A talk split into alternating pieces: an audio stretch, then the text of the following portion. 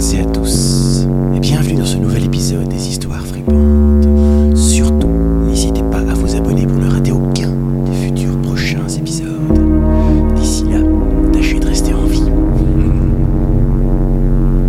Est-ce que ça t'est déjà arrivé euh, d'oublier ton téléphone à la maison? Oui. Probablement que oui. Et pourquoi est-ce que tu l'as oublié? Probablement parce que le matin, quand tu pars de chez toi, tu as une routine. Ton téléphone, tu le mets quelque part, tu le mets dans ta poche, dans un sac, dans la poche de ta veste, et tu réfléchis plus au fait qu'il est là ou pas, et puis tu pars. Mais si ta routine est brisée, bah ton téléphone, il peut rester chez toi. Parce qu'il faut savoir que ton cerveau, ta routine, il y pense pas consciemment. Sinon, ça laisse pas la place à tout ce à quoi tu dois penser sur une journée. Quand tu vas prendre ta douche, quand tu vas te brosser les dents, quand tu prends ton téléphone pour le mettre dans ton sac, c'est un truc qui est ancré en toi. C'est une routine. Comme ça, toi, tu peux penser à autre chose. Tu peux penser au café que tu vas prendre, tu peux penser au petit déjeuner que tu vas te cuisiner.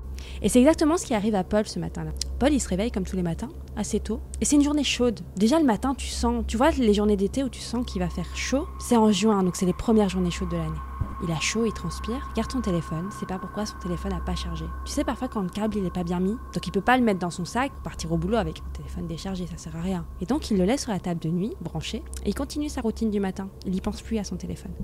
Il continue sa routine, il prend sa douche, il se rase, il va réveiller sa petite fille, Émilie, qui a deux ans et demi. Il va bientôt l'emmener à la crèche avant que lui aille au travail. Il lui donne son petit déjeuner. À la radio, on parle d'une journée très chaude, vraiment les premières journées d'été. Paul, il amène Émilie à l'arrière de la voiture et il la met toujours au même endroit. Il la met euh, derrière le siège euh, passager, comme ça il peut la voir dans le rétroviseur. Il la met dans la voiture, il s'assied sur le, siège et euh, il fait tellement déjà chaud que le siège est brûlant. Et quand il met les, les mains sur le volant, ça lui brûle un peu, ça lui brûle un peu les mains comme ça. Et Émilie directement, euh, elle dit euh, le méchant soleil il m'empêche de dormir. Et Paul il trouve ça trop mignon parce que c'est vrai qu'Émilie elle aime bien dormir entre le chemin de la maison et la crèche. Et donc euh, elle peut pas dormir parce qu'en fait le soleil lui tape dans les yeux. Il trouve ça trop mignon qu'elle dise. Il démarre la voiture. Distraitement il voit dans le rétroviseur Émilie changer de place. Elle glisse derrière son siège à lui pour être en dehors du soleil. Paul il va se chercher un café glacé puisqu'il fait tellement chaud. Il va au travail. Il va en réunion comme tous les matins.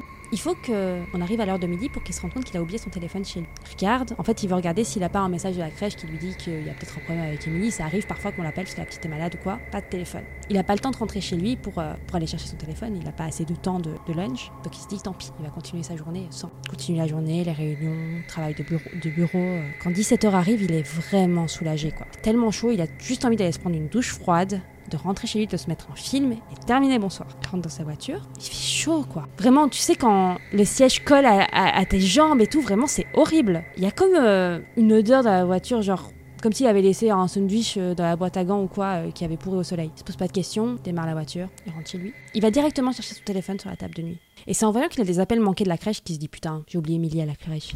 Oh le con, il va devoir payer des suppléments quoi, parce qu'il l'a laissé trop longtemps. Ni une ni deux, il se reprécipite vers la voiture, il s'assied sur le siège. Et de nouveau, euh, c'est chaud, et de nouveau cette odeur. Il conduit jusqu'à la crèche, il se précipite en dehors parce qu'il veut payer le moins de suppléments possible. Et là, il s'arrête devant la porte. Il est un peu perplexe, il comprend pas. Sur la porte, il y a un écriteau. D'ailleurs, la porte est cassée. Sur l'écriteau, il est marqué euh, Il y a eu un cambriolage cette nuit. Euh, exceptionnellement, veuillez passer par la porte de l'arrière pour rejoindre la crèche. Mais euh, Paul, il est persuadé qu'il n'y avait pas ça euh, quand il est venu le matin déposer Émilie. Il est passé par la porte de devant. Est-ce qu'il est passé par la porte de devant? Il n'arrive pas à s'en souvenir. Tu vois, c'est ces trucs que tu fais, genre, quand c'est la routine. Tu te souviens pas de la douche que tu as prise ce matin? Tu te souviens pas de comment tu t'es brossé les dents? Et lui, il se souvient pas de comment il a déposé Émilie. Est-ce qu'il a déposé Émilie? Parce que la routine, elle a été brisée.